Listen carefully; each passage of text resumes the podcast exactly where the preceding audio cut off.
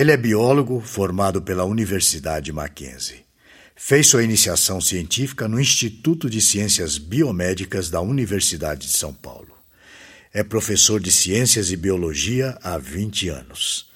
Também faz dois mestrados. O primeiro no Seminário Teológico Servo de Cristo, no curso Master of Divinity, e o segundo no Laboratório de Investigações Médicas da Faculdade de Medicina da USP. Hoje ele vai abordar um tema que envolve morte.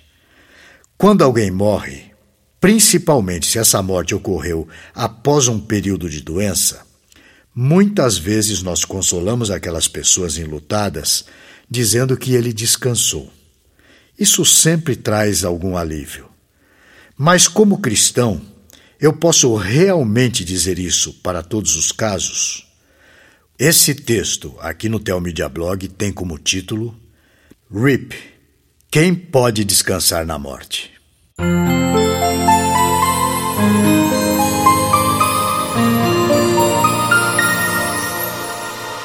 RIP. Você conhece essa expressão? Sabe o que ela significa? Significa rest in peace na língua inglesa, ou requiescat in pace no latim, ou seja, em português, descanse em paz. É uma expressão usada no momento da morte de alguém. O acrônimo também aparece em muitas lápides quando alguém é enterrado. Eu não me lembro de ver o acrônimo nas lápides aqui no Brasil, mas é uma expressão que traz algum alívio para aqueles que perderam alguém e também mostra alguma esperança. A morte marca uma ruptura com a vida, com as pessoas que ainda estão vivas e que perdem os seus entes queridos. A Bíblia mostra que Adão e Eva não teriam morrido se não tivessem desobedecido a Deus no jardim do Éden. Quando pecaram, indo contra a determinação de Deus, experimentaram o castigo de Deus imediatamente. Adão e Eva se sentiram envergonhados e sentiram medo de Deus. Foi rompida a relação que eles tinham, em primeiro lugar, entre si, e em segundo, com Deus e em terceiro com a criação. As relações, por assim dizer, morreram e um novo tipo se estabeleceu. Com o passar do tempo, eles passaram a experimentar a morte física com a deterioração dos seus corpos. Daí, a vida biológica efetivamente deixou de existir. Velhice, doenças e violência marcaram e continuam a marcar a história do fim da vida da humanidade. Na biologia, nós estudamos os processos da apoptose celular. Em linhas gerais, a apoptose é a morte programada das nossas células pelo nosso DNA. Muitos estudos são feitos com o intuito de retardar esse processo celular. Entretanto, como você já sabe, os estudos conseguem apenas postergar a morte, não impedi-la de acontecer. Nas redes sociais, quando alguma pessoa famosa e de relevância morre, muitas pessoas colocam alguma foto ou frase da pessoa com a escrita RIP, R-I-P. Fãs e parentes desejam isso para a pessoa que morreu, como uma última expressão de afeto e consideração pelos falecidos. No entanto, será que cristãos podem usar essa expressão para todas as pessoas? Embora seja apenas uma expressão de afeto, uma forma de consideração ou ainda uma forma de se expressar, aqueles que morrem sem Cristo vão de fato descansar em paz? Não pense que eu sou uma pessoa insensível, legalista ou algo parecido. No entanto, como cristão, eu não sou capaz de desejar que alguém que não tenha Jesus Cristo como seu Senhor descanse em paz. Desejar isso para quem morreu não é falta de amor da minha parte, tanto por quem faleceu como por seus familiares e amigos.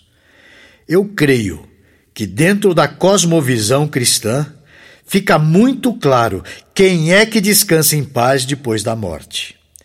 Veja o que o salmista escreveu no Salmo 116, versículo 15. Preciosa é, aos olhos do Senhor, a morte dos seus santos. Esse versículo suscita algumas perguntas sobre as quais eu o convido a pensar comigo. Mesmo as pessoas que seguem a Jesus Cristo passam pela morte, não é mesmo? E por que elas passam pela morte? Simplesmente porque elas são pessoas. O autor da carta aos Hebreus, no capítulo 9, versículo 27, diz o seguinte: O homem está destinado a morrer uma só vez e depois disso enfrentar o juízo. Infelizmente, morrer faz parte de quem está vivo. Na verdade, não é sempre que nós somos preservados dos sofrimentos dessa vida e nem mesmo dos sofrimentos da morte. Por sua providência, Deus pode nos poupar de certos sofrimentos, de doenças graves e até de uma morte dolorosa e sofrida. Todavia, a dor, o sofrimento e a morte fazem parte da vida que temos, justamente por causa do que? Da desobediência de Adão e Eva. Você já deve ter percebido nos velórios, quando alguém conversa sobre a pessoa que está sendo velada, são usadas apenas palavras de exaltação, não é mesmo? Basta a pessoa morrer para ela ser exaltada e serão lembradas só as coisas boas que ela fez. Recentemente no Brasil, morreu o Rei Pelé, o maior jogador de futebol de todos os tempos. Durante os dias do seu velório, a grande mídia se esqueceu do péssimo exemplo de pai que ele foi.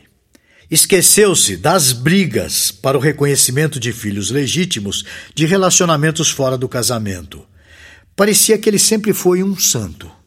Na Bíblia, quando as pessoas são chamadas de santos, é porque elas foram santificadas por Deus, ou seja, foram separadas por Deus. São pessoas ainda pecadoras, é verdade, mas estão num processo de abandono da influência do pecado na sua vida, num processo de santificação. A palavra de Deus reconhece que nenhuma perfeição será alcançada nessa vida. O anseio pela santidade, porém, já é um sinal da busca por ser santo. 1 Pedro, no capítulo 1, nos versículos 15 e 16, nos diz o seguinte: Pelo contrário, segundo é santo aquele que vos chamou, Tornai-vos santos também vós mesmos em todo o vosso procedimento, porque escrito está: sede santos, porque eu sou santo.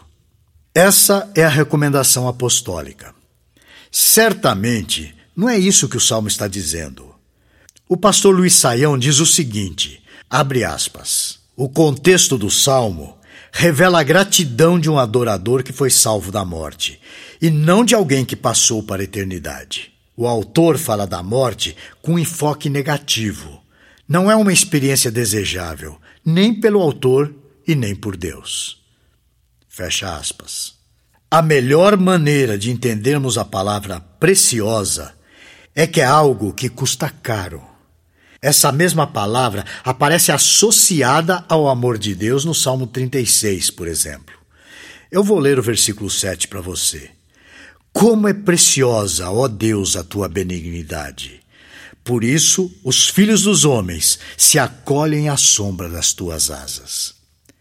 Imagine uma pedra preciosa, que custa muito caro, que tem muito valor. Quem for passar a eternidade afastado de Deus, sem a sua presença, nos tormentos eternos do inferno, não pode descansar em paz não haverá nenhum único momento de tranquilidade para essa pessoa. Quem não teve durante a sua vida Jesus Cristo como seu Senhor e Salvador, não o terá na vida por vir. Portanto, só poderão descansar em paz aqueles que foram santificados por Deus, que buscaram lavar as suas roupas no sangue do Cordeiro. A verdade nua e crua é que não adianta desejar que uma pessoa descanse em paz, mesmo como um gesto de compaixão, se essa pessoa viveu em oposição com Deus. Portanto, a hora é agora. Reconcilie-se com Deus, entregue a sua vida ao Salvador, confie nele, e só assim você poderá descansar em paz. Esse e outros assuntos você encontra no Teomídia Blog. Lá você poderá ler ou ouvir artigos sobre igreja, teologia, apologética, evangelismo e outros assuntos relacionados com a sua vida cristã. Anote aí o endereço: teomedia.blog.br. Conheça também o Teomídia Cast, presente nos principais aplicativos de podcast para o seu celular. E finalmente, você precisa conhecer a Teomídia, a plataforma de vídeos cristãos por assinatura. E agora com uma novidade: você pode fazer a sua assinatura de graça. É isso mesmo, basta digitar teomedia.com. E lembre-se, Teomídia, conteúdo cristão para o seu crescimento espiritual. Você assiste, quando quiser, onde quiser